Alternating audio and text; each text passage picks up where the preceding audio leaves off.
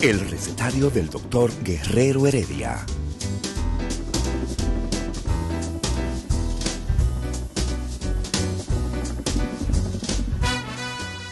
Una respuesta para cada pregunta. Una receta para cada problema. Ven a nuestra propuesta radial, amena, diversa y solidaria. Con alto sentido humano y profesional.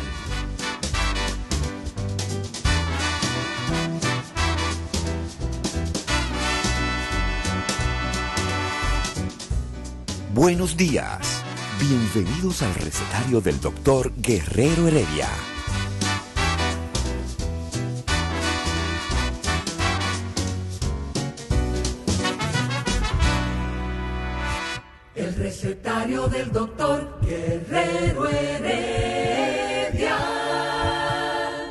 Días. Hoy viernes inicia el recetario del doctor Guerrero Heredia. Los viernes, el día más divertido, más colorido, más alegre y más interesante en cuanto a información médica. Y no me importa lo que se, le deben de estar dando infarto a algunos por ahí de lo que, de lo que forman este, este recetario. Un viernes con muchas noticias preocupantes, realmente muy preocupantes. Esos casos de difteria que tenemos en nuestro país, eh, personas que han fallecido por no tener una vacuna, una vacuna que nos la hemos puesto toda la vida, niños, adultos. Yo no sé cuándo, Isidro, ¿cuándo usted se puso la vacuna de la difteria por última vez, su refuerzo? ¿Cuándo? Mira cómo pone la cabeza, yo ni sé. Ismael, ¿cuándo tú te la pusiste? Tampoco. Olga, ¿cuándo? En el embarazo te la pusieron, sí, señora, así es. ¿Y tú, recuerdas, Mónica? Sabrina. Sabrina, lo mismo, lo mismo, ya yo se lo advertí a ella. Sí. Sabrina, No, tú Hace menos de cinco años. hace menos de cinco años.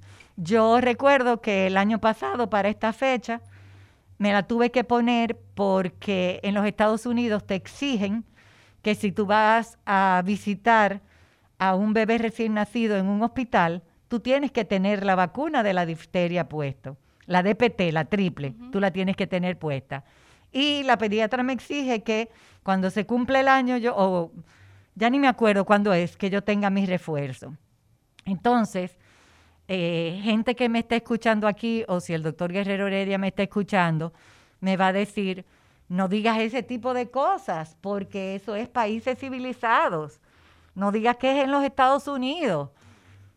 Tengo que decirlo, porque ¿cómo es posible que nosotros, que tenemos todas, todas esas vacunas disponibles, nos estemos descuidando y estén muriendo nuestros pacientes, nuestros niños, nuestros adolescentes, por falta de una vacuna que existe desde no sé cuántos, desde hace no sé cuántos años.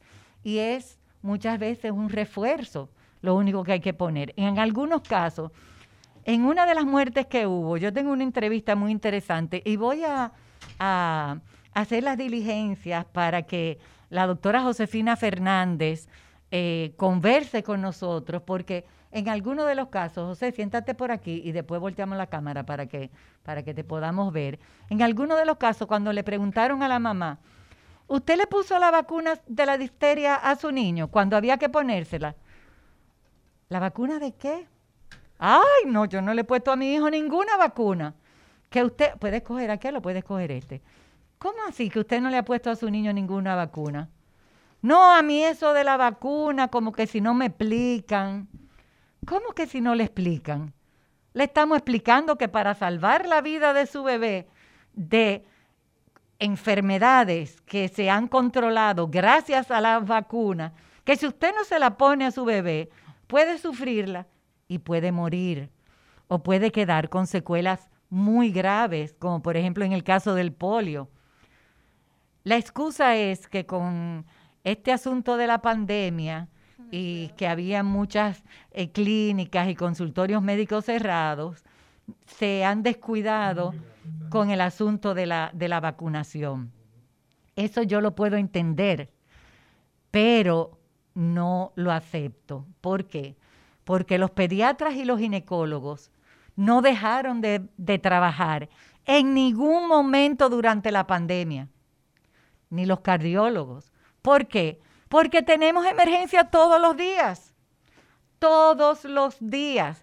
En marzo, en abril del 2020, siguieron habiendo infartos, pacientes con arritmia. Es más, yo creo que es más que en ninguna otra época por, por el estrés que había. Entonces, si su pediatra estaba trabajando, usted podía haber vacunado a su bebé.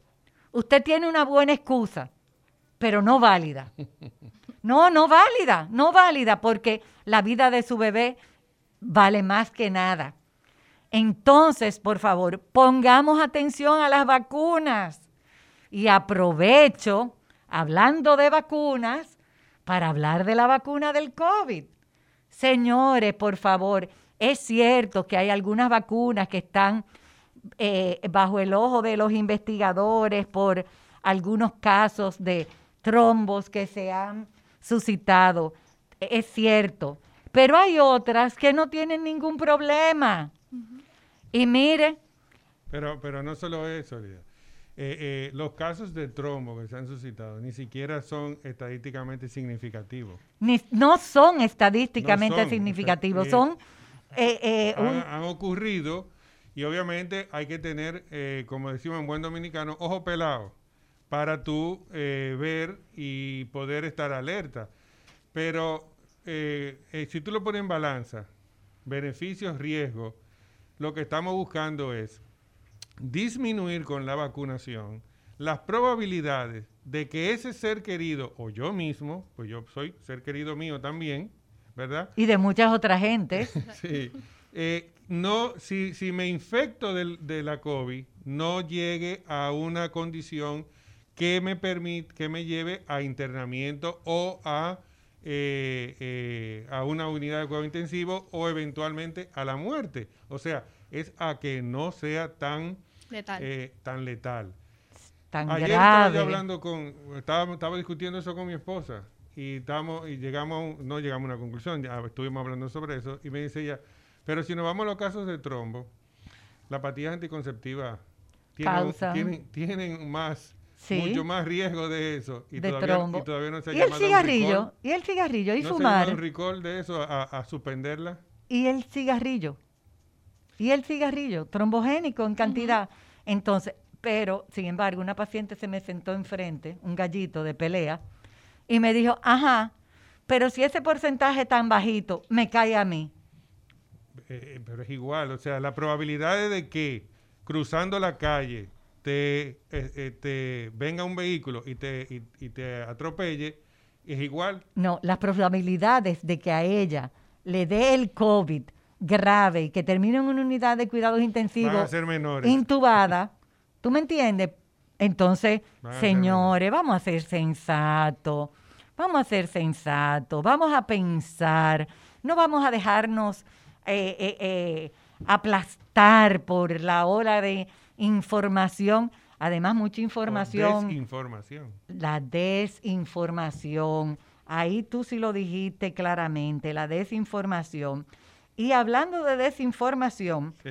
yo quiero dar una información que me, que me gusta, que no tiene nada que ver con la doctora Sabrina Mejía, que no tiene nada que ver con el doctor José Rodríguez de Pradel, pero sí tiene mucho que ver con Isidro, con Ismael, con Olga y conmigo. Porque es que en la, la selección femenina de boliche juvenil de la República Dominicana clasificó para los primeros Juegos Panamericanos Juveniles de boliche. No, pero excelente. Excelente. Y vinieron, y gracias, y vinieron los varones con medalla de bronce. ¿Y por qué esto tiene que ver? Con ellos, conmigo no. Bueno, porque Ana Gabriela Soto Lora está en ese equipo. No, no sé por qué me, me, me emociona tanto. No entiendo por qué me emociona tanto, Olga.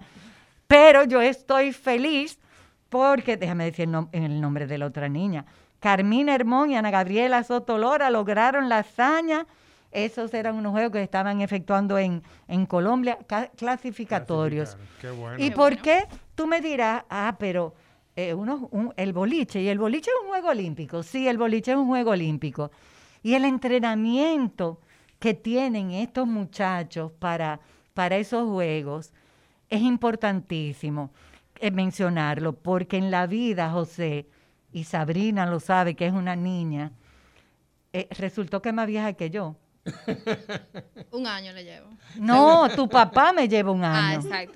Tu papá me lleva un Sí, año. porque ¿Tú ella es contemporánea con mi padre. Mi padre tiene 28 y ella me dijo que tiene 27. Yo dije, ah, pues son de la Exacto. misma generación. Exacto. Su papá y yo somos de la misma generación.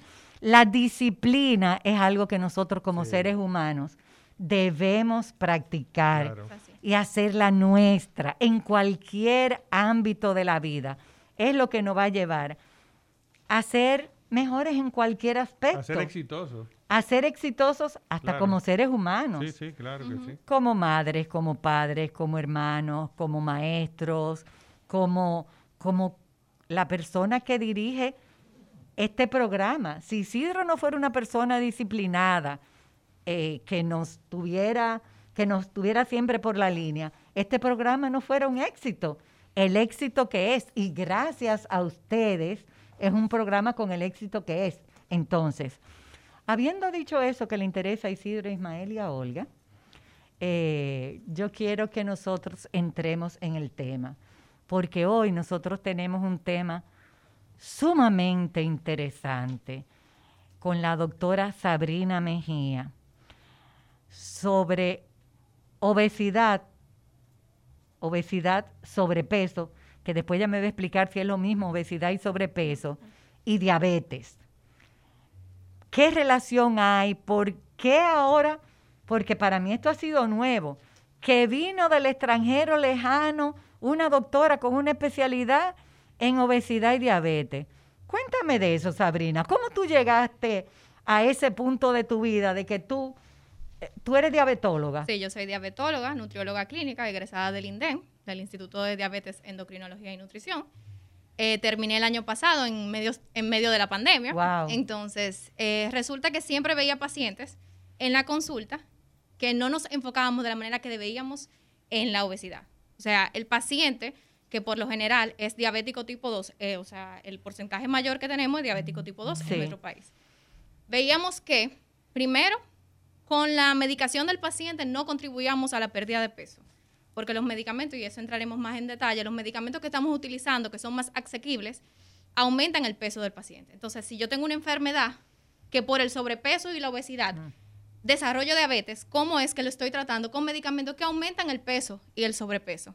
Entonces, al final es un círculo vicioso, porque a medida que yo aumente más de peso, creo que estoy controlando el azúcar, pero el paciente va a seguir llegando descontrolado Y se desanima. se desanima Se porque desmotiva. dice, no importa lo que yo haga, no importa lo que yo coma, dejen de comer y aún así la glicemia sigue alta. Entonces eso desmotiva al paciente y dice, pero no importa lo que yo haga, mejor no hago nada porque igual voy a seguir así. Entonces no se le da la importancia que se debería en el sobrepeso y la obesidad. Entonces no es solamente como se creía anteriormente. Bueno, vamos a indicarle dieta y ejercicio, perfecto. Eso es, eso es lo ideal. Pero el abordaje de la obesidad y el sobrepeso Tú dijiste dieta y Sí, ejercicio. que normalmente es lo que se indicaba siempre para perder peso. Pero es que es lo más importante. Es lo más importante, pero no es lo único. Pero no, sí, no es sí. lo único, pero es lo más importante para la diabetes, para el sobrepeso, para la hipertensión, para los colesteroles, para el Alzheimer, para el cáncer. Exacto. Ok, no, te lo estoy diciendo Sí. porque como yo soy más joven que tú, he visto muchos casos, muchas cosas, y los pacientes entienden que es o la pastilla o dieta y ejercicio. Y es un error, porque es en conjunto. ¿Es un error? Claro. es- Ok. Depende. Depende de en qué punto se encuentra el paciente y hay que individualizar al paciente. Porque un paciente que sea prediabético, que tenga sobrepeso, yo puedo manejarlo con dieta y ejercicio. Pero yo ah, tengo o sea que tú puedes no llegar a la pastilla Sí. y, y que el- su medicina sea la dieta y el Claro, ejercicio. porque si la pérdida de peso Siempre es cuando importante. es, siempre y cuando es organizado, Exacto. siempre Depende y del cuando paciente. sea una persona, eh, como hablábamos ahorita, Disciplinada. disciplinada y que se comprometa con y su que enfermedad. Se comprometa con su condición. Exacto, porque mucho de lo que vemos también es que el paciente, por la, de manera general, no tiene apego a su enfermedad. En cuanto a la Espérate, diabetes. espérate, en cuanto a la diabetes. No, espérate, Muchos espérate, pacientes- que tú has dicho algo gravísimo. Sí, es así. Tú has dicho algo gravísimo, que el paciente no tiene apego a su enfermedad. Claro. ¿Y cómo tú te vas a pegar a algo malo? Tú no quieres apegarte a algo malo. ¿Cómo tú te apegas a una enfermedad? No tienes que, lamentablemente es algo que te toca y si tú no entiendes lo que te está ocurriendo en el cuerpo y cómo tú puedes combatirlo y no tienes apego al tratamiento, entonces van a venir las complicaciones y va a ser peor. Porque nadie quiere ser diabético, pero si te tocó, lamentablemente. O sea, que lo que tú quieres decir no es un apego de amor. No, no es un apego, es un apego de que tú entiendas lo que tienes, de que tú sabes cómo manejarlo, porque se orienta a los pacientes. Recordemos que lamentablemente la diabetes es una enfermedad crónica, no tiene cura. Entonces cuando Crónica y sin cura. O sea, para toda la, para vida, toda la y nunca se le va a curar. Mejor Igual la amor, obesidad. Igual que el amor. Mejor que el amor. Mejor Sí, que el porque a veces amor. el amor se acaba. antes de exacto, pero la diabetes no. No, no se puede comparar la diabetes con el amor. Vamos a compararlo con la hipertensión, que es igual, que es crónica, Sí, no pero- se cura, pero se controla. Se controla, pero ¿qué pasa? ¿La diabetes se controla? Sí. Ok. Necesitamos de muchos factores, individualizar el paciente, a ver qué es lo que lo descontrola, pero sí se controla. Y un paciente diabético puede llevar su vida normal, siempre y cuando conoce su enfermedad y sabe cómo tratarla y qué debe hacer y qué no debe hacer. ¿Y qué es una vida normal? Una vida como todos nosotros. Ahora, él tiene que saber que puede comer de todo, el problema es cómo lo come y qué cantidad va a comer. Ustedes los médicos, ustedes los médicos son unos manipuladores. Nosotros. Ustedes los médicos, nosotros. Ustedes Usted no, los usted no. médicos. No, yo no. Ah, ok. No, yo no soy así como ustedes. Ustedes son unos manipuladores porque ustedes sientan al paciente enfrente y le dicen, mire, a usted le conviene comer de esta y de esta manera, los 150 minutos a la semana, no sé qué, no sé cuánto. Y con eso nosotros vamos a lograr grandes cambios. Y el paciente sale por ahí feliz. Eso es manipulándolo porque eso es para que el paciente haga lo que ustedes quieren, porque que ya van a estar bien. Pero es una manipulación positiva. Exacto. Entonces, y es lo que él necesita. Entonces, en vez de una manipulación, diríamos que estamos haciendo una reprogramación de lo que sería el entendimiento y la vida del paciente. Ah, entonces tengo que cambiar. En el sentido como tú decías, el paciente te dice, yo no quiero apegarme, yo no, a veces te usan palabras como yo no lo acepto, yo no Exacto. esto. El, hay, y, esa, y eso es muy importante porque la psiquis influye mucho. Sí. Entonces, no es que tú te resignes a ser diabético, es que tú aceptes la condición y entonces con las herramientas que te está dando la doctora, que te damos nosotros, que te dan todos los, el médico que, Que le doy yo, que le doy yo. que- Exacto. exacto. Ah, ahora sí somos. Eh, con las herramientas que te dan, entonces tú aprendes a conocerla, a manejarla y a controlarla. Y te haces amiga de ella. Y por lo tanto, vas a llevar una vida, entre comillas, sin dificultades, porque obviamente una vida sin dificultades sería muy aburrida y muy nadie monótona, tiene muy una, vi- una vida sin dificultades, nadie. Diabético, no diabético, Sí, en- hipertenso, con cáncer. Nadie tiene una vida sin dificultades. En esos Pero- países del este donde lo tienen todo... Se suicidan muchísimo. Se se suicidan suicidan, mucho porque lo tienen todo. porque no tienen problema. Entonces, aquí estoy yo aprendiendo que el paciente lo primero que tiene que hacer es aprender a mirar de frente su condición. Correcto. Exacto.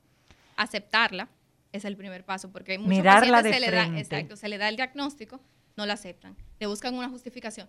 No, fue que me, mo- eh, yo tenía, me molesté, discutí con Mm. alguien y tengo diabetes emocional, pero no se vuelven a chequear. ¿Y qué es eso, diabetes años. emocional? Bien es cierto, Una excusa. Exacto, bien es cierto que hay hormonas contrarreguladoras que te pueden subir la glicemia, pero cuando tu cuerpo tiene mecanismos compensatorios para mantener la glicemia en, en niveles normales. Entonces, lo que el paciente no entiende es que si esa glicemia pasó de donde debería estar es porque esos mecanismos compensatorios ya no funcionan. Entonces, no es que, ah, no, me subí ahora porque me molesté, porque peleé, porque pasé un pique, como dicen ellos. No, Lo que es que tu mecanismo compensatorio ya no funciona. Entonces, eso es, te predispone a que eso siga ocurriendo. Y como ocurrió en ese momento, puede ocurrir en cualquier momento del día. Con cualquier Entonces, pique en el tránsito. Exacto. Entonces, esa negación que ellos se pierden por años, ya ahí vienen las complicaciones. Comienzan a salir las complicaciones de la diabetes. Entonces, como no tienen tratamiento porque se niegan a su, a su condición, no la aceptan, entonces desde ahí vienen las complicaciones. Entonces, cuando ya quieren entender o aceptar, por decirlo así, que ya, tienen, que ya son diabéticos, ¿qué pasa? Ya, vienen, ya tienen complicaciones. Entonces, alegan que las complicaciones vienen por el tratamiento que nosotros le ponemos. Pero realmente no es así. Realmente es el tiempo que duraron sin tratamiento, sin un manejo estricto y con un descontrol glucémico que nadie lo chequeó. Lo que hace daño es el azúcar alta. El azúcar alta. Mira, por ejemplo, un paciente que te llaman de la emergencia. Doctora, mire, aquí tenemos un paciente que tuvo un accidente, se fracturó una pierna, pero cuando lo chequeamos, encontramos que tiene su presión en 220 sobre 120 y la glicemia en 432. Eh, la familia dice que eso es por la impresión del choque. ¿Qué hacemos, doctora? Usted viene a verlo, los cardiólogos. ¿Qué hacemos con este paciente? Porque ellos no quieren que llamemos a nadie, porque eso es la impresión del choque. Gracias a Dios, por ahora tenemos la hemoglobina glicosilada, que nos mide, nos da un parámetro, un reflejo de cómo se manejó el azúcar en los últimos tres meses. Si el paciente tiene más de 6.5 de hemoglobina glicosilada, eso venía desde antes caminando. Eso no es de ahora. Bien es cierto que en una situación de estrés agudo yo no puedo evaluar una hiperglucemia, tanto por el tratamiento, por la impresión, por el trauma, por si lo operan. En una situación aislada, si es mi primera glicemia y la hemoglobina glicosilada estaba normal, pues entonces tenemos que esperar que pase el, proceso agudo y reevaluar. Pero si el paciente tiene hemoglobina glicosilada alterada, eso viene caminando desde hace mucho tiempo. Y si viene caminando desde hace mucho tiempo, pero su glicemia está en 101, la glicemia está en 101, la de mañana está en 108, la de pasado mañana está en 99 y la glicosilada te dio 6.6. ¿Qué significa eso? Bueno, pudiéramos pensar, si es 6.6, mayor de 6.5 ya es diagnóstico de diabetes. No importa que los números no estén sobre 126. no importa porque estamos midiendo glicemias puntuales. Eso no significa que en el, durante el día no le suba la glicemia al paciente. Entonces, si le ponemos un monitoreo continuo de glucosa al paciente, que me mide la glicemia cada cinco minutos, entonces yo puedo tal vez, tal vez darme cuenta de en qué momento le sube la glicemia. Pero la glicemia en ayuno es la última que se altera en el paciente diabético. ¿Tú estás viendo, José? Es, así. De, hecho... Es la última que se altera. Entonces muchos pacientes dicen, yo estoy bien, yo soy prediabético o estoy bien porque la glicemia en ayuno está bien. ¿Y durante el día qué ocurre? ¿Y qué ocurre luego que comes? Ahí está. Por eso es que no podemos quedarnos nunca con la glicemia de ayuno.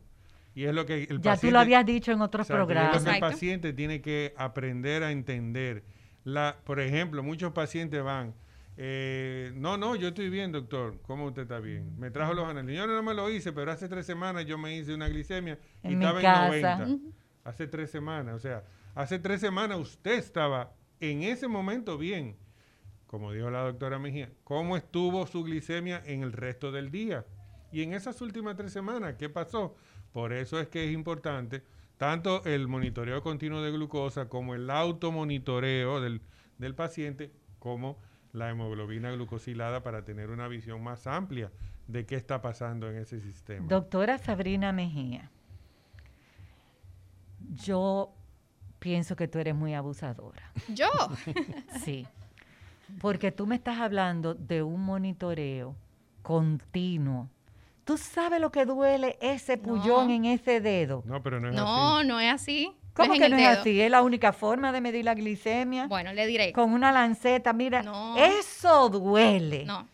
mira, mira cómo Isidro se, se, engranó enterito.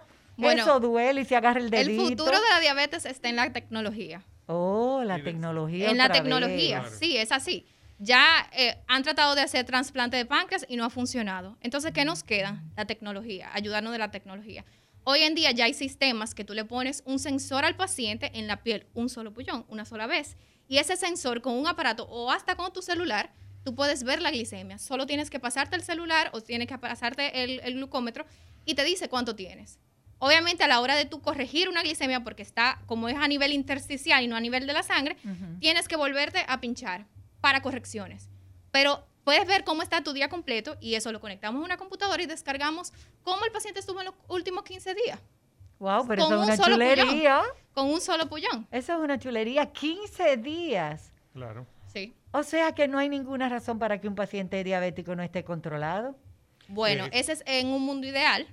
Eh, ya sabemos que eh, es bastante lo costoso. Primero, lo primero que tenemos que tratar, como hablábamos en, en, el programa pasado, lograr que dentro del plan básico de salud no solamente eh, haya cobertura el año completo, todos los años de sus medicamentos. No entendí eso, repítamelo otra vez porque no, no lo entendí. Que haya cobertura, los seguros, háblame de eso, no entendí. El año completo, no por tres meses. Recuerde el, el, monto límite. El ejercicio que hicimos actualmente solamente es 8 mil pesos al año que comprando lo más barato para la diabetes se te va en dos meses más o menos.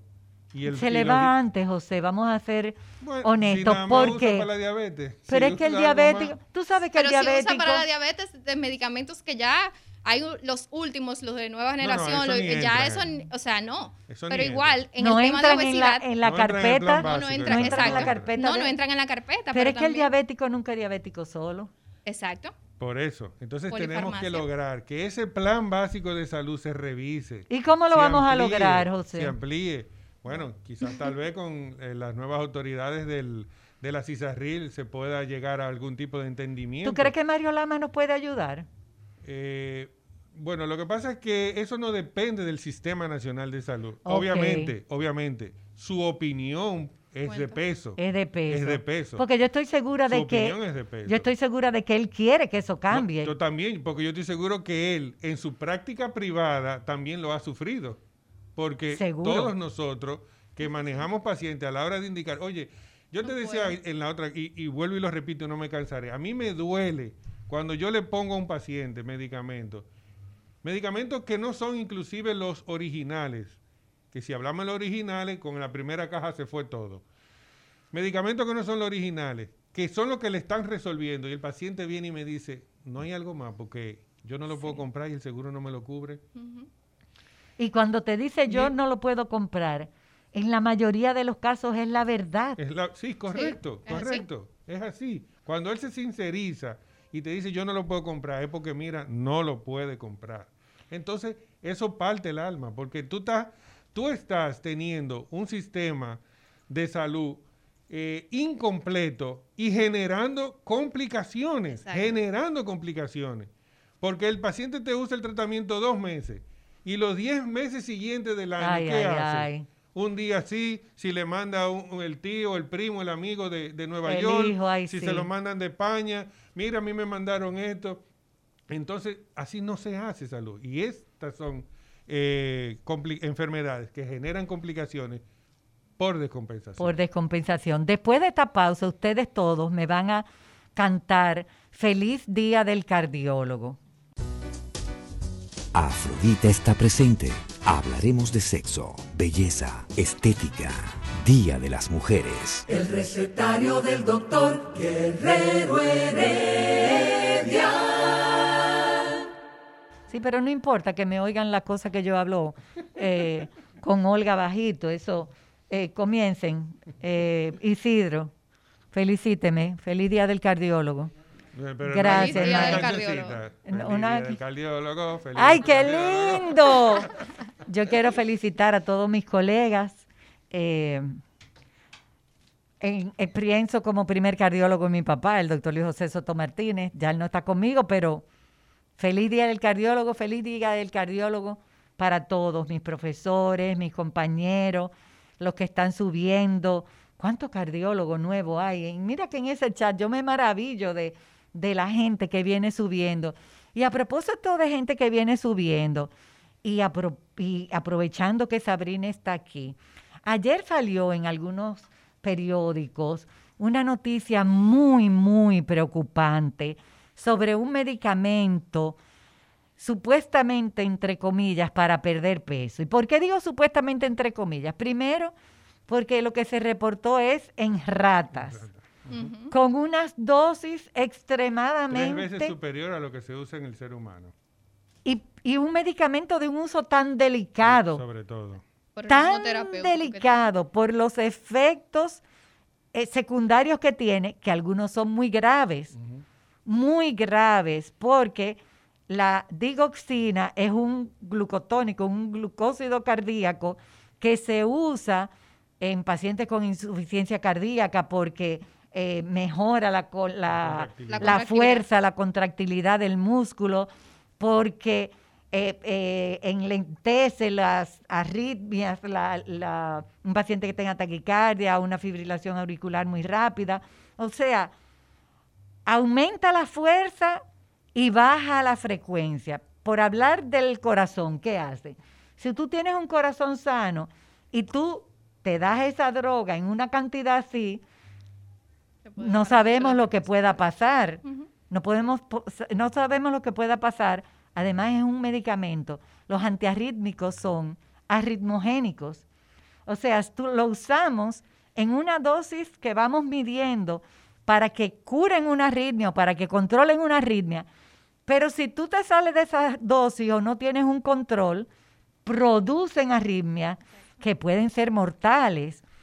Además, los efectos secundarios, que son de los que deben de estar hablando para perder peso, náuseas, vómitos, diarreas, pero no una diarreíta, no una chin de náusea, no un chin de vómito, no, son eh, eh, consecuencias importantes. Señores, por favor, no inventemos. Óyeme, Mira, yo te aseguro que en este momento hay 25 personas que no se han puesto la vacuna china porque es china y se están tomando la dioxina. Sí, no, mira, es preocupante. Ayer cuando, cuando salió la- el, el primero, eh, a mí realmente me molestó. Y luego vi que todo, casi todos los periódicos digitales reprodujeron la información sin investigar. Sin Y- investigar. Sin investigar. Y así como tú dices, de que personas que a lo mejor dicen, no me pongo la vacuna para el COVID, Pero y se empiezan a tomar. Ahí hubo un- una, una persona que le hizo una captura, unas conversaciones debajo de una de esas eh, eh, publicidades, donde había una persona diciendo que dónde se compraba, que cómo se ve, o sea, que que qué bueno, porque ya no voy a tener que hacer ejercicio, ni, a- ni a dejar de comer. ¿Tú estás oyendo, Sí. Sabrina? Pero no solo eso, es la irresponsabilidad de no investigar antes de hacer esa, esa Ese esa tipo de publicación. Porque fíjate, lamentablemente en nuestro país no hay, aunque pueden haber todos los mecanismos escritos, no hay, no hay controles en la venta de medicamentos. Así es. Yo puedo ir ahora mismo a cualquier farmacia y pedir el medicamento que sea y me lo venden sin receta médica. A menos que no sea, A menos que no sea Un día sepan, A menos que no sea controlado. Y pero los y antibióticos, cuidado. pero los y cuidado. Y cuidado. Pero los antibióticos No, que tendrían que ser controlados no lo son. Uno lo vende. Entonces, eso por un lado. Por otro lado, están los famosos eh, eh, influencers Uy. y los famosos... eh, Generadores de contenido. no, y ¿cómo se Y llama? Los- coach. Los coach, Coach- que no coach son médicos, que no son médicos y que le dan cabida en los medios de comunicación, que probablemente ya estén pensando en utilizarla y la gente siguiéndolos como borrego. Es así. Mira, yo un día, por poco y choco, oyendo un, un- el, el vehículo que yo tenía anteriormente, antes de cambiarlo, el radio, era, eh, eh, era especial. Yo ponía una emisora y él, cuando vino, ¡pop! se cambiaba. ¡Oh! Y en, y en ese momento iba, se cambió y cayó en una de esas, era en la tarde, en uno de estos programas de, de- de conversaciones Interactivo, ligeras, un interac- interactivo. ligero, Ajá. y tenían uno de esos coach que él se hace llamar nutriólogo no sé qué cosa, que no es médico. Y, los y los del programa le preguntan a él sobre la vitamina D. Ay, ay, ay. tema un poco delicado. Uy. y el individuo dice que primero que eso es un mineral y segundo que no sirve para nada. Ok.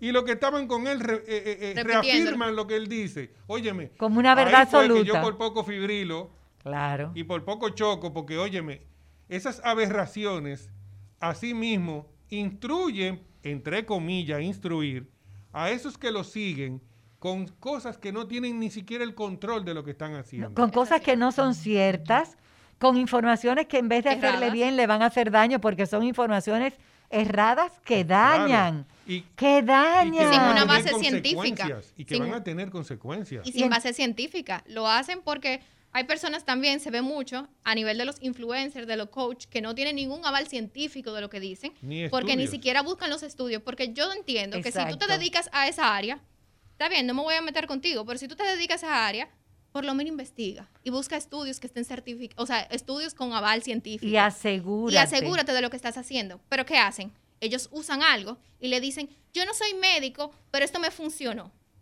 Y ahí, toda la persona que lo sigue, al final siguen haciendo lo que ellos dicen, sin saber qué repercusión. Entonces, es un problema que se va se va, creciendo cada día más y más ahora con el uso de las redes, que los eh, las personas chequean primero en las redes antes de preguntarte a ti. Exacto. el dominicano, y te discuten. exacto, y te, discuten en la oficina. El dominicano prefiere, aunque tú le dures dos horas orientándolo sobre algo, te dice, no, pero mi vecina me dijo que no me, no me deje poner insulina. Y tú, y su vecino es médico. Sí, y la insulina es para el que se está muriendo. Y ya después que te la ponen, no te la quitan jamás. Exacto. Señores. Entonces, hay muchas personas dando opiniones en temas que no deberían. En temas. Y no hay, no hay regulación. Pero tú sabes por qué no deberían. ¿Por qué no deberían? Porque están matando al otro. Claro. A corto, a mediano o a, largo. plazo. Lo que están es matando a otro. Esa noticia yo puedo decir los medios en los que salieron publicados. Prácticamente en todos. No, en todos.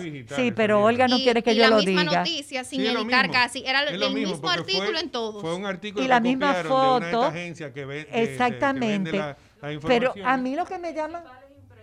En los principales impresos. Por eso que a mí me llama la atención, porque es en periódicos que yo considero serios, con buenos periodistas, y que salga esta esta, eh, eh, eh, no, no, no, esta aberración, porque es una aberración. ahora estamos en medio o saliendo o entrando o en el medio de la pandemia del COVID, que se ha llevado muchísimas personas.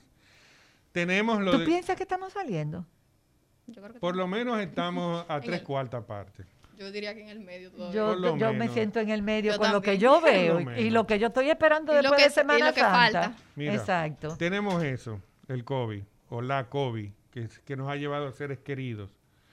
Tenemos el alcohol adulterado, que se está llevando también muchísimas personas. Oh. Tenemos ahora la difteria.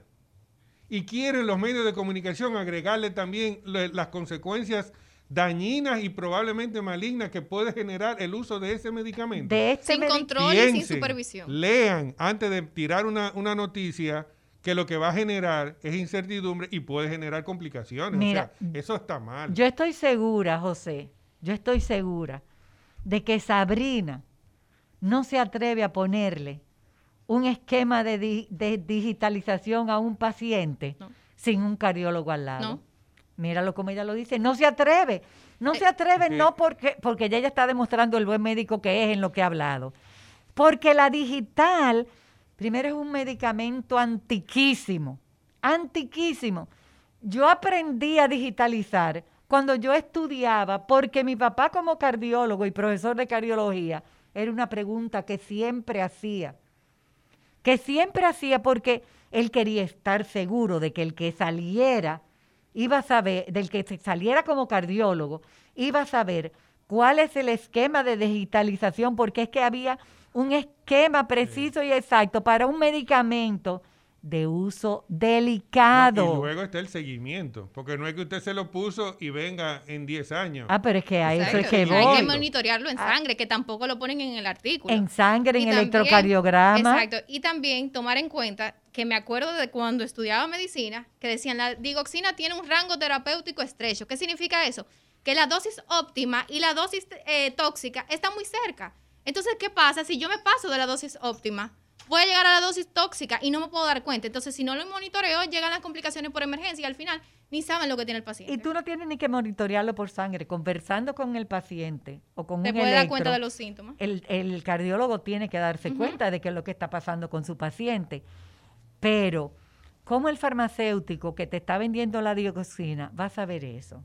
No lo sabe. Sí, es farmacéutico. Exacto. Ay, perdón, sí me equivoqué, metí la pata, yo siempre.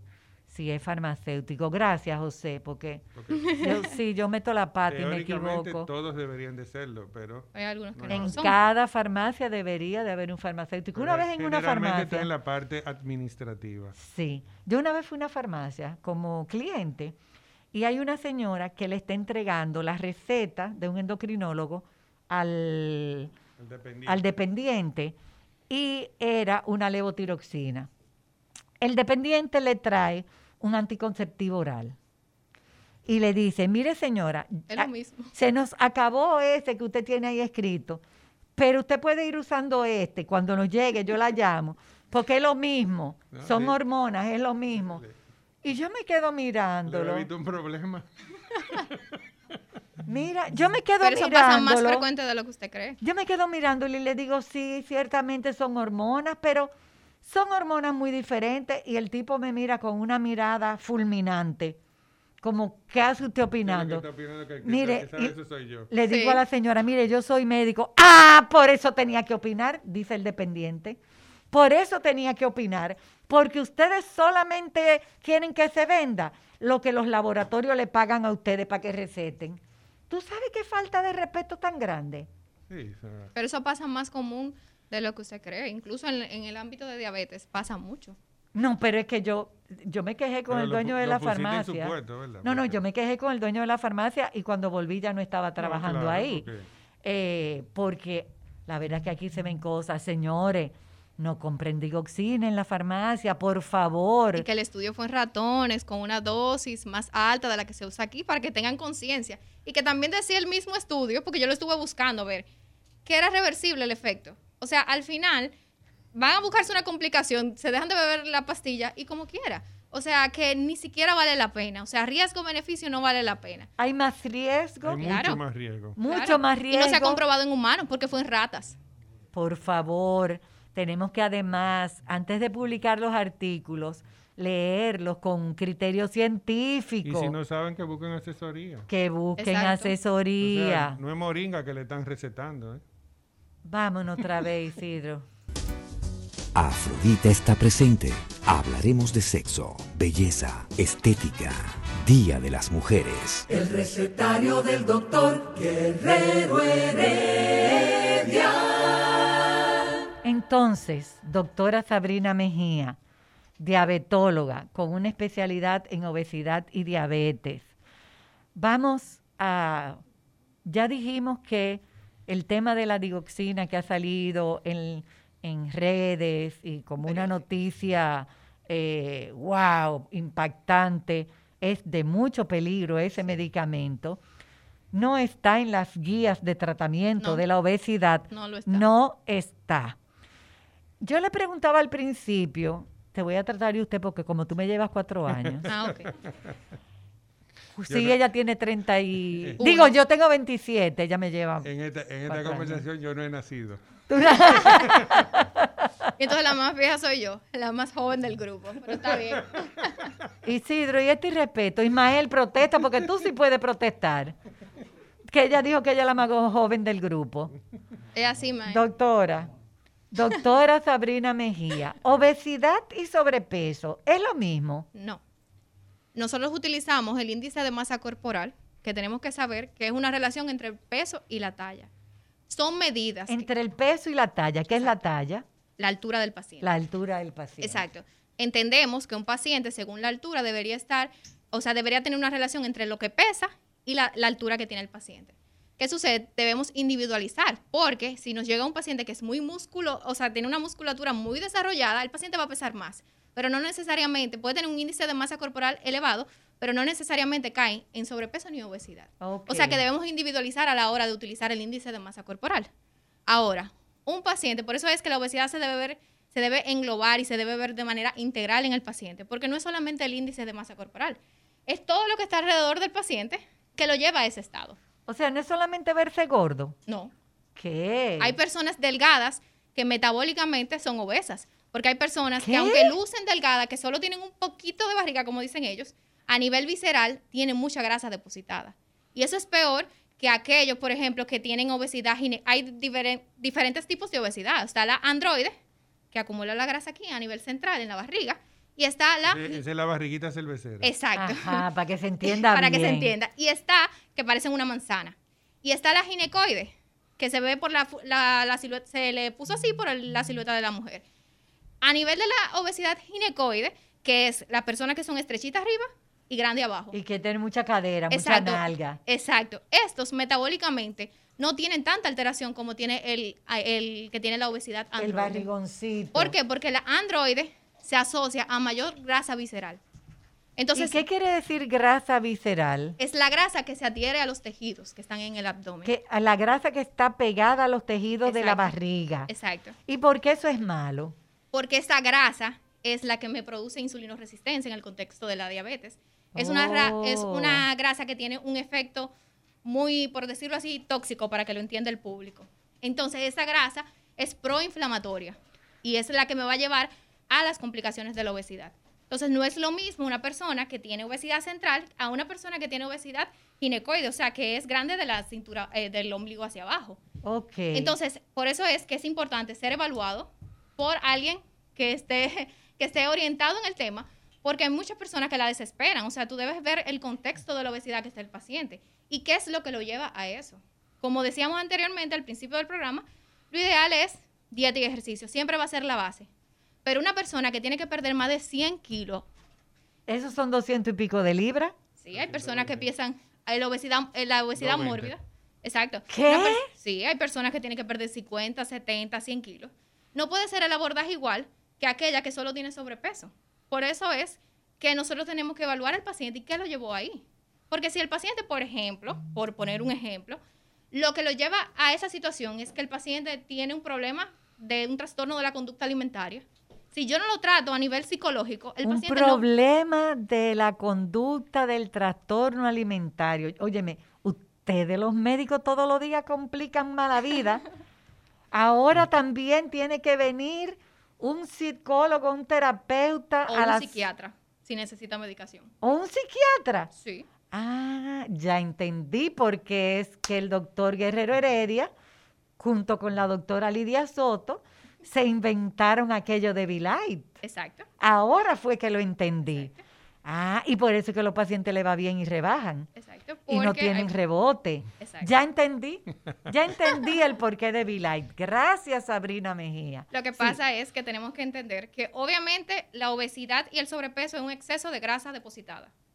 Entonces, ¿qué lleva a esa grasa? ¿Por qué yo tengo más grasa que otra persona? Tú puedes poner dos individuos iguales, darle lo, eh, no iguales, diferentes, darle lo mismo de comer y hay uno que puede tener un eh, mayor peso que otro. Y también hay que evaluar el contexto en que ese paciente aumenta de peso. Por eso es que hay pacientes que requieren psicofármacos y hay medicamentos para la obesidad que están aprobados por la FDA. Entonces, hoy en día está subdiagnosticada, subtratada y muchos médicos, ¿cuántos pacientes a usted cardióloga le llegan que tienen sobrepeso obesidad al día? Yo he eh. calculado que de 10 pacientes que me llegan, en la, eh, por ejemplo, en la mañana, el 90% tienen algún trastorno. Yo y me atrevería a decir que de ese 1% que queda, que lo entiendo que este enorme peso, habría que ver si no tiene grasa visceral. No, y habría en el que contexto de diabetes. Exacto. y cómo está su número, su, metabolismo. Exacto. Mis números son iguales. Exacto. En cardiología, mi, mi, consulta es igual. Entonces, ¿por qué? ¿por qué si está, hay algo que se está desbordando, porque es una pandemia la obesidad, ¿por qué no le estamos tratando? ¿Y es una enfermedad? Es una enfermedad. Y lamentablemente no está en el plan básico de salud tampoco. No está en el plan básico de salud. No. O sea de peso es estético. Es estético. ¿En serio? Sí, para, las el, Para el plan básico de salud. No, pero yo tengo que hablar con... Tenemos que hacer una campaña fuerte tenemos que hacer una campaña fuerte porque es que no es posible. Tenemos que hacer un campamento para, Lo que, pasa es que, cambien el plan básico de salud. Mira, pero estas mujeres han pasado mucho trabajo en ese campamento. Tú quieres mojarte, pasar hambre. Esperamos que cambien el plan básico de salud, sí. Lo que pasa es que depende de la visión del plan básico de salud. No es que tú puedas tratar a 10 enfermos, es que de esos 10 enfermos evitemos que lleguen ahí. Porque no hay, aquí no hay prevención. ¿Por qué ese paciente yo no lo cogí a tiempo y pude intervenir para evitar que se, se vuelva un obeso mórbido? No hay políticas de prevención aquí. No, no hay políticas de prevención. No. ¿Y dónde empieza la prevención de la obesidad? Cuando ya me llegó con sobrepeso. No. no. Empieza en los niños. Claro. En los niños. No en el adulto. No en el que es diabético ya. No es en el hipertenso. Es en los niños. Empieza en la lonchera que ese niño lleva a la escuela. Y yo aplaudo y aprovecho para aplaudir a los colegios y a las escuelas que regulan la alimentación que le llevan a los niños. yo me pongo de pie y me quito el sombrero porque eso es un buen paso. Pero no, todas las, no todos los colegios ni las escuelas lo hacen. Pero unido a eso, hay que hacer una campaña para concientizar a los padres, padres y madres, de qué es un niño eh, en sobrepeso u obeso y una alimentación saludable. Porque yo conocí el caso de un estudio que se hizo fuera de aquí, en otro país, donde se midieron eh, talla, peso a los niños para catalogarlos en, qué, en qué percentil estaban, si estaban en sobrepeso, obesidad o normopeso. Y aquellos que salieron en sobrepeso, se tomaban a las madres y se les cuestionaba. No se les decía, tu niño está, no. Se le cuestionaba para ver su visión. ¿Y sabes qué? Lo Ninguna lo veían en sobrepeso. pero no, y si la madre no lo ve así, no va a hacer cambio en la que es un gordito, un bonito, está en salud. Buchuito, así que tú le aprietas la masita, ese riquito. Incluso Déjame decir. en sobrepeso tú lo ves gordito y pueden estar desnutridos. Porque todo depende del tipo de alimentación. Ciertísimamente. hoy en día a veces el estrés que lleva la familia no le da tiempo no es una justificación, porque no lo justifico. No. Pero hoy en día a veces hay personas que tienen muchos empleos, que no tienen tiempo para los hijos, lo dan con otra persona, no tienen tiempo de educarlo. Entonces, las escuelas y los colegios deberían dar nutrición, deberían para que los niños aprendan a cómo comer. Que no tengan que después que se gradúan del colegio tener un problema de sobrepeso o de obesidad y dándose cuenta que su ARS tal vez ellos van a una consulta de nutrición y no se la cubre si tiene, si tiene un plan. Si tiene un plan. Mira, Sabrina. Es muy difícil. Tú sabes lo rico que era cuando uno era muchacho. Un frío de limón. Ay, con frambuesa. Un turco de guayaba. Ay, ay, ay, ay, ay, ay, ay, ay, ay, ay, ay, ay, ay. Cállate, cállate, cállate. Cállate. Mira, déjame decirte algo. Mira, Olga se ríe, parece que ya Parece que ya comió mucho eso. A ella le tocó. Mira, nos pasamos, nos pasamos muchos años eh, en la época pre, cuando los colegios iban a abrir, nos pasamos muchos años estructurando, armando una lonchera para que esas madres en sus casas con bajo poder adquisitivo prepararan una lonchera saludable. Muchos años, ahora ustedes me están recordando que debo de retomar esa, e, e, esa insistencia de qué usted debe de ponerle en la lonchera a sus hijos. Hay personas que no me creen a mí, no me creen, que a mis hijos nunca, oye, nunca, y no miento, tú lo puedes llamar cualquiera de ellos dos, yo le puse una fundita en su lonchera. Nunca. Y en el termo nunca le puse un refresco. Nunca. Al día de hoy tú le ofreces una fundita. Bueno, mi hija es nutrióloga clínica, tú me vas a decir, claro, ella no se va a comer la fundita. Pero tú le ofreces hasta el varón que, que, no lo es, una fundita, y te la rechazan. Ay, no, gracias, prefieren comerse otra cosa. Porque los niños son esponjas los niños son esponjas. Por eso es que hay que intervenir desde la niñez. Y van a comer Gracias. los padres. Y lo que vean comiendo a los papás. Exacto. Si tú le dices, mira esa fundita de Dorito, que era lo que tú y yo discutíamos eh, en la semana pasada, mira, los Doritos son malos y tú te estás ajustando tu funda de Dorito, el niño no va a interpretar eso como una verdad. Si mi papá o mi mamá se lo están comiendo, o mi tía o mi madrina, es porque no es tan malo, porque yo no me lo puedo comer. Es para que yo no gaste, yo no sé cuánto está costando una funda de dorito, pero es para que yo no gaste o no le pida, depende del tamaño, es para que yo no gaste en eso. O sea, tenemos que enviarle un mensaje claro. Igualmente yo pedía, por favor, eh, Sabrina, esta no es tu única visita al programa, porque si tú te das cuenta, se ha quedado cojo todo porque no nos Hemos vamos de mucho. No, vamos abordando muchas cosas y ya Isidro me está haciendo señas de que otra vez una pausa. Afrodita está presente.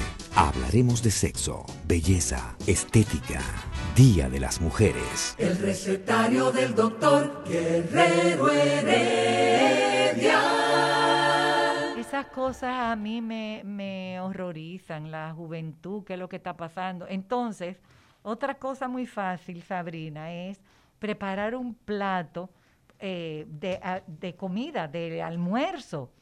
O sea, ¿qué usted pone en ese plato para que sea un plato saludable. Y es fácil prepararlo y económico. Lo difícil es comérselo. Lo difícil es comérselo. No, si se aprende a hacer. ¿Por qué? Lo no. difícil es comérselo. Pregúntale a Olga si a ella le ha dado trabajo comerse la sardina. Que-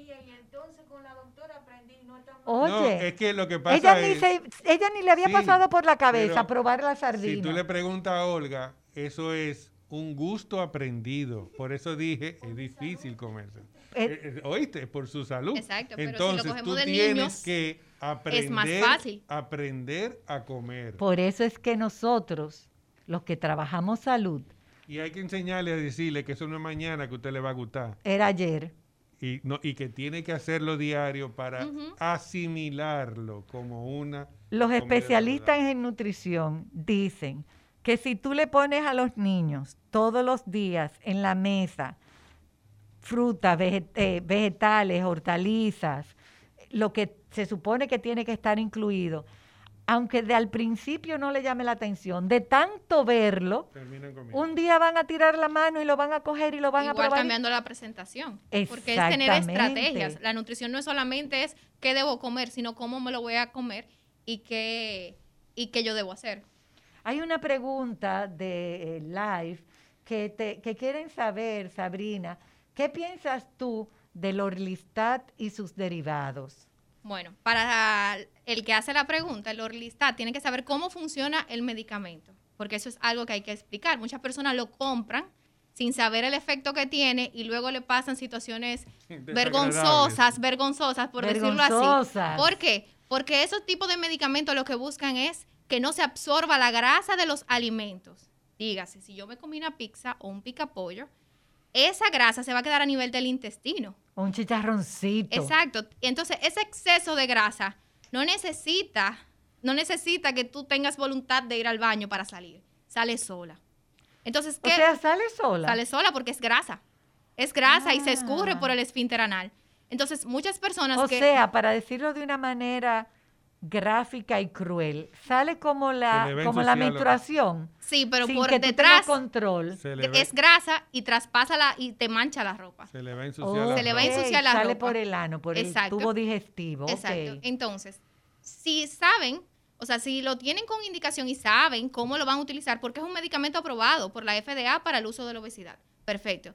Ahora, tú tienes que saber que tienes que llevar, eso te obliga a que como tú sabes cómo funciona, llevar una alimentación saludable. Porque yo sé y tengo miedo de que si como grasa, me puede pasar una vergüenza. Entonces, ¿qué hace la gente? Usa el Orlistat y sabe que tiene que comer vegetales, proteínas, bajo en grasa. Es una dieta que tú vas a llevar saludable, te va a ayudar. Pero ¿cómo, cómo te ayuda? Primero porque no absorber la grasa de los alimentos, esa grasa que está invisible, esa grasa que, eh, que no es que yo le añadí, Grasa invisible. Exacto. Wow, qué me tema. va, me va a ayudar a perder peso porque estoy, o sea, estoy botando esas calorías extras, pero también me va a llevar, me va a, ajustar la conducta alimentaria de que yo no voy a comer alimentos ricos en grasa. Entonces, sí se puede utilizar, sí está aprobado, pero las personas deben estar conscientes del efecto que puede tener y Yo de te- cómo debe utilizarse. Yo te voy a contar lo que me dijo a mí una paciente una vez. Yo tengo muchas anécdotas, pero a, eh, poco a pesar tiempo. de mi juventud. Sí, a pesar de, tan- de ser tan joven. Sí, mira, yo me voy, yo uso el Orlistat, doctora, o el nombre comercial cualquiera que sea, porque ese es un nombre eh, eh, que todos lo conocen. Eh, yo uso el Orlistat cuando yo voy a una boda o a un pasadía y me doy unas harturas. Entonces yo me tomo el Orlistat para que todo ese desarreglo se salga. Y yo me lo tomo yo pamper. planifico que al otro día, que al otro día me quedo en mi casa con mi pamper para cualquier cosa yo resolverle ahí. Óyeme, pero, y vale la pena. Yo me pregunto yo, porque, porque no lo hago y no lo entiendo. Darse unas harturas de cosas que tú sabes que no te vas a comer para después desperdiciar un día de tu vida en tu casa con un pamper puesto. No vale la pena. Lo que pasa es que tenemos que entender que el abordaje de la obesidad, como es una condición crónica y también en el contexto de sobrepeso, no sé si esa persona tiene sobrepeso o obesidad, es algo crónico, un tratamiento a largo plazo. Yo no hago nada comiendo muchísimo hoy. Es igual que sería tener un trastorno de la conducta alimentaria. Comí mucho y me, me induje el vómito y ya eh, siento que no comí. No, igual está mal, porque lo que yo debo es cambiar mi estilo de vida. y ella no lo está cambiando. Ella está enmascarando su estilo de vida, pero no lo está cambiando. Enmascarando un trastorno en los... Tú, tú has dicho una serie de cosas que, que como que tienen que ser aclaradas porque tú, tú estás diciendo que hay un trastorno alimenticio que la gente se induce al vómito. Sí, hay diferentes tipos de trastorno de la conducta alimentaria que tenemos que identificar a la hora de nosotros abordar. Por eso es importante evaluar al paciente no solamente con el peso y la talla, sino también cómo el paciente come, qué le hace en los días, si el paciente se siente culpable cuando come, porque esa culpabilidad de que comí más de lo que debí hace que en algunos pacientes que tengan trastorno de la conducta alimentaria se induzcan al vómito. Entonces, igual, ¿Y también hay cuánto otro- tiempo tú tardas en una conducta con un en una consulta con un paciente? de obesidad. Ajá. Si, esto, si es por primera vez, media hora. Porque hay que evaluar muchas cosas. Hay que evaluar si el paciente quiere. Nada más media hora. No, exacto, porque ya uno, uno va dirigido, uno dirige las preguntas. Si el paciente, hay que evaluar si el paciente eh, tiene... No, eso es un, un tú vas a seguir, Ah, sigue, después yo digo. No, hay que evaluar el contexto del paciente. Si ya yo tengo las conductas dirigidas, o sea, la pregunta que voy a hacer es más rápido. Es evaluar también cómo el paciente se alimenta. Si el paciente come en la calle, si el paciente, si los demás familiares son obesos. Porque yo no hago nada interviniendo a este paciente si en su casa todos son obesos y si la que la cocina es la mamá o es la esposa que también tiene el trastorno del sobrepeso y ella no está consciente. Entonces es un abordaje integral. Es la, la familia, el entorno, cómo, si trabaja, si no trabaja, si tra- tiene turno nocturno, cómo duerme. Son muchas cosas que hay que tomar en cuenta a la hora de si los la hijos son obesos. Exacto. Cristian Bueno, desde Asturias, en España, eh, reporta sintonía y quiere un saludo. Ah, Así lo saludo. Hola. Hola. José, pon tu mano por ahí que, que se eso.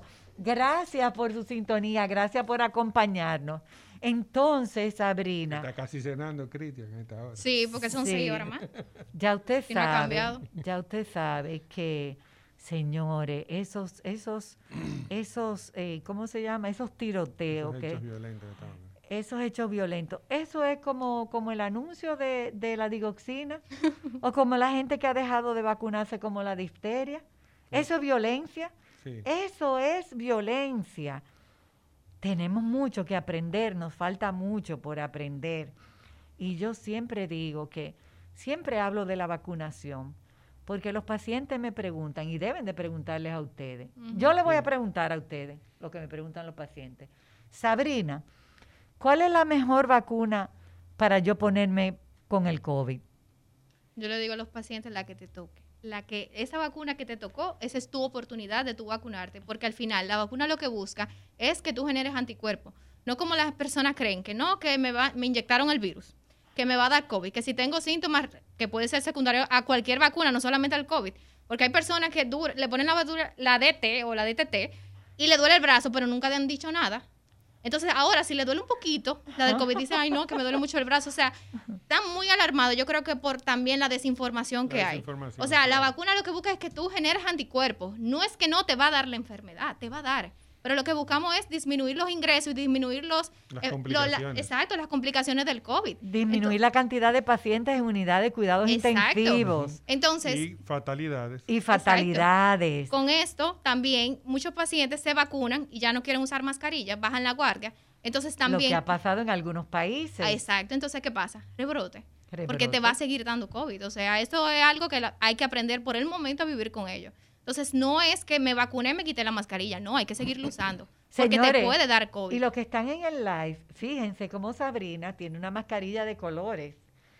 Solo y- Sabrina. Y, no, y yo. Ah. Ah, porque yo. Ah, pero estamos hoy- combinadas. Sí. Porque estamos rojo y, y ne- negro. Sí, y yo, desde que yo entré, yo le dije a Olga que Olga también tiene su mascarilla combinada con su ropa. Yo le dije a Olga, mira, te estoy copiando. Aprendí, porque las mujeres somos así. Nos encanta tener algo, un detalle que, que cambiar, que, que ponernos. Nos encanta a las mujeres, por eso somos mujeres. Por eso nunca la entendemos. Eh, Es que somos difíciles de entender. Qué aburrida sería la vida. Totalmente de acuerdo. Ah, Totalmente de gracias. acuerdo. Gracias, las personas que tienen gracias. todo resuelto, son las que de más se suicidan. Exacto. Si En- no, si no fuera por esos momentos en que nosotros nos rompemos la cabeza tratando de entender qué es lo que piensa, de por qué pensó que yo pensé lo que no pensé, imagínate, sería totalmente aburrida la vida. Pero mira, ahí tú tienes una ya una excusa para agradar a tu esposa. No, no, te la- no la necesito. Uh. Volvamos a la obesidad, Sí, sí. Sabrina, porque Mejor no devolvemos al tema anterior. Sí, sí, sí. No, porque yo le iba a decir, mire, señor esposo, si usted quiere una excusa buena, bonita y barata para agradar a su esposa hoy, cómprele una mascarilla de colores y dígale, mira, me vi esta mascarilla y pensé, Pensé en, en ti. Y ya, y con eso usted, las mujeres no lo creemos todo. Ay, pensó en mí, mi maridito, mi novio, mi compañero, qué lindo. No, que no hay que esperar, no hay que esperar un, no hay que esperar un pleito No. para tú agradar a una persona. Ni una fecha especial. Sí, Ni una fecha especial fíjate menos. lo difícil. Ahorita le lleva la mascarilla y ella va a pensar, ¿qué hizo el que me está trayendo este regalo? Óyeme, la verdad es que las mujeres son complicadas, porque eso es verdad. Pero Esa es Isidro se está riendo verdad. solo ahí. Parece que le ha pasado. Tú sabes, y no oíste que la seña que hizo con las manos. Entonces, Sabrina, el sobrepeso es una enfermedad. La obesidad es la una obesidad es una enfermedad. La El obesidad. sobrepeso es el camino a la obesidad. Siempre. No, si intervengo en el sobrepeso y el paciente logra perder peso, no va a llegar a obesidad. Pero si no intervengo a tiempo, entonces eso va a seguir acumulándose, vamos a pasar, hay diferentes grados de obesidad, podemos pasar de obesidad grado 1, grado 2, grado 3, obesidad mórbida, o sea, que lo ideal es intervenir, lo ideal es no llegar, eso es lo primero, no- lo ideal No es llegar. llegar. ¿Y cómo no llegamos? educando.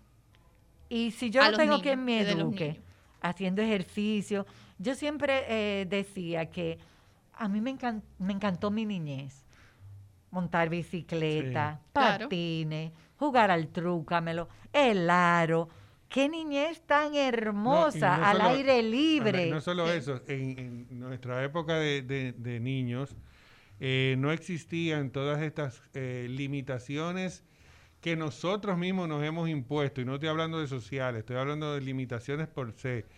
Por ejemplo, uno llegaba del colegio, en caso mío, yo llegaba del colegio una de la tarde, almorzábamos, y ahí mismo a la calle, a la calle, al sol de las 2 de la tarde, a jugar pelota, no sé qué, al sol de... Sí, Ahí no había nada de que, que intolerancia a esto. No, no, no, no. Hasta las 6 de la tarde cuando llamaban en a punto uno. había Sí. que irse para la casa a las seis de la tarde. Sí, ese era el toque de queda. Uno de tenía un reloj, teníamos un reloj automático ya a las seis de la tarde, la calle vacía.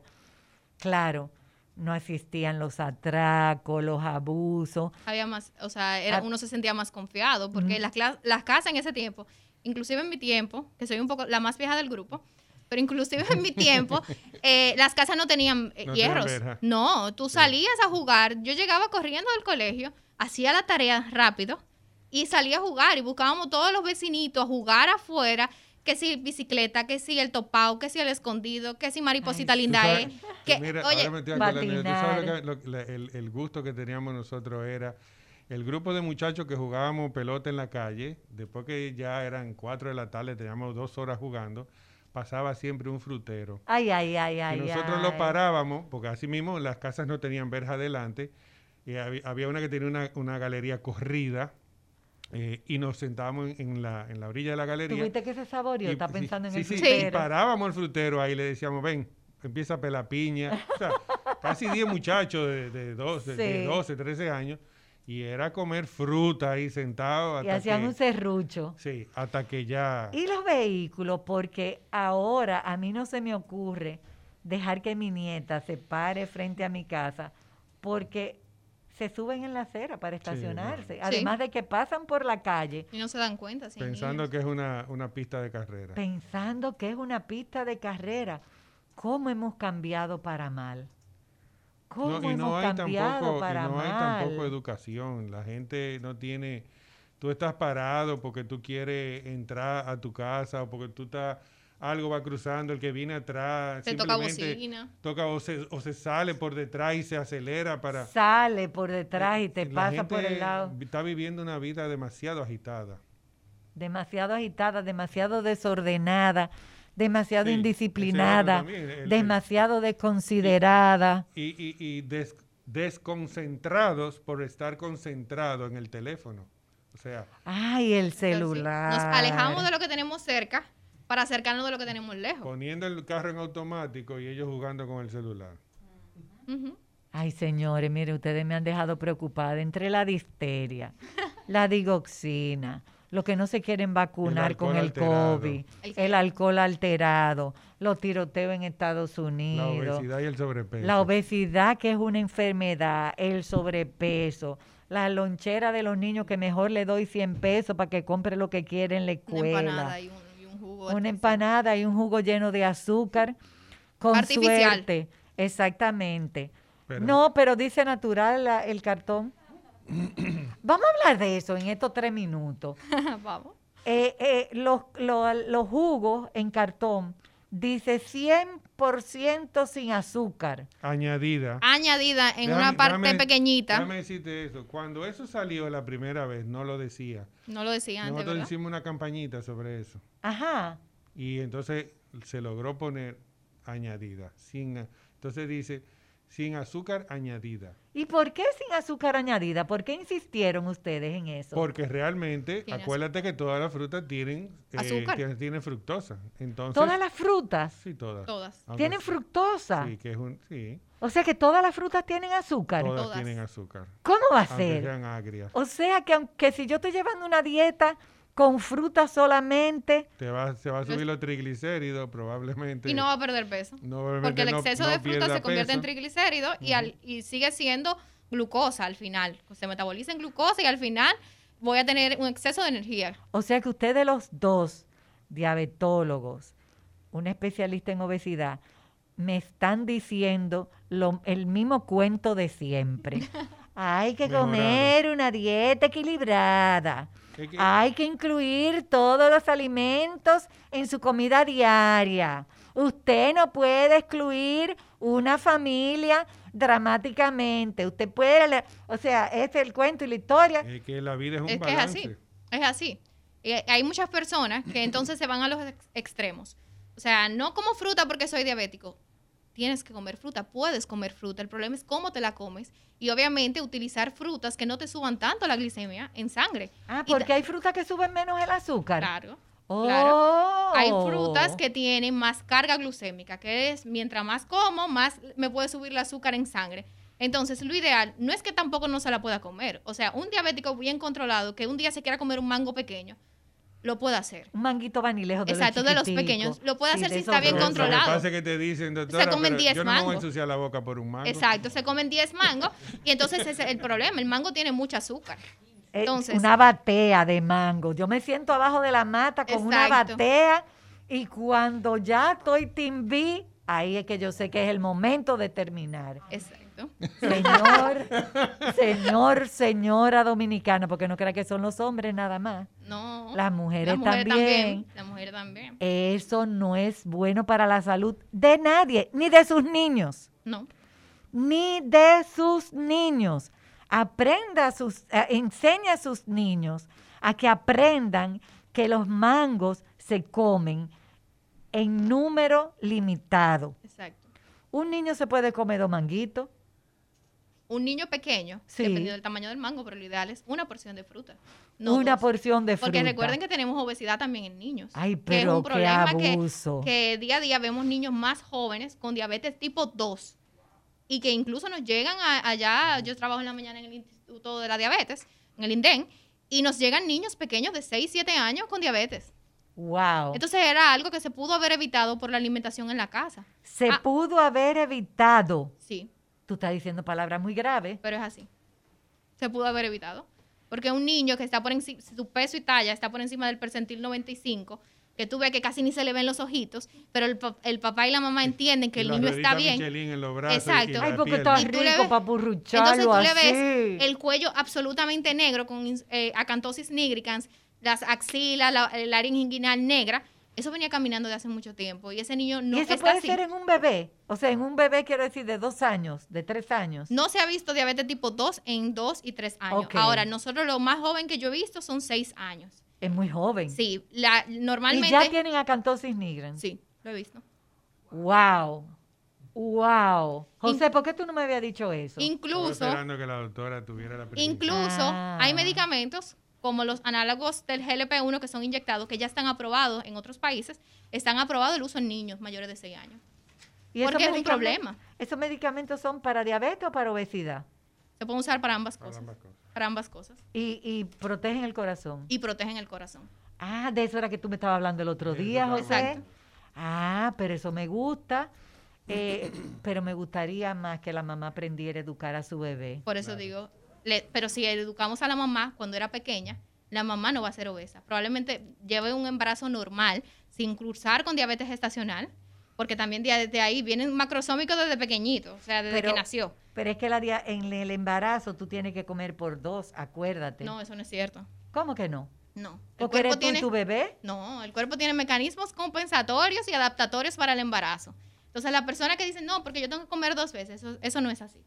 Por eso es que ganan más peso del que deberían en el embarazo, cursan con diabetes gestacional, porque a mayor peso que tengo, más riesgo tengo de, ser eh, de hacer una diabetes gestacional, sobre todo si es una mujer mayor de 35 años. Entonces, hacen su diabetes gestacional, a veces no se controlan bien, el bebé nace macrosómico, es decir, mayor de lo que debería nacer, ah, pero no le dan importancia. Entonces, ese bebé había que darle un seguimiento, no se lo hacen. Entonces, a los 7 años, 8 años, 10 años, es diabético.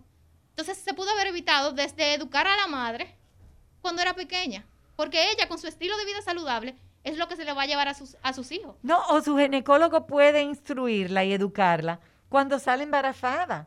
Sí, pero ¿qué puede pasa si sale perder embarazada? tiempo en sobrepeso. Es sobrepeso. Ya es tarde, llegué tarde. Sea, Pero, pero tenemos muchos pacientes que aún llegando en sobrepeso al embarazo, podemos ayudarla Sí, eso sí. a que no sigan ganando Siempre y peso. cuando la deriven a tiempo, no en la semana 30 ni 34. Exacto. Pero es que ese es el momento en que a los ginecólogos más les gusta derivar a los Cua- pacientes. que Pero- la deriven a tiempo, porque toda, mujer embarazada Mira, yo no voy a que llegue a la consulta de su embarazo eh, y que tenga factores, de riesgo Factores que de tienen que riesgo, buscarlo Derívela, de inmediatamente. derívela. Feliz día del cardiólogo. Nos vemos el viernes que Nos viene. quedamos troncho, la doctora tiene que volver. Claro. Otra vez. Vamos, eh, sí, todos los viernes vamos a, tra- a trabajar este tipo de cosas. Miren, señores, vacúnense, vacúnense de la difteria, vayan a, a- a cuidarse. Eh, a- ¿Qué le digo? Dime, ¿qué le digo? No coman lo que no deben de comer, tengan un buen fin de semana haciendo lo correcto, lo que les conviene. Lo correcto es lo que te conviene. Y ya no digo más. asesoría. Y ya no digo más. El recetario del doctor Guerrero Heredia. Rumba 98.5, una emisora RCC Media.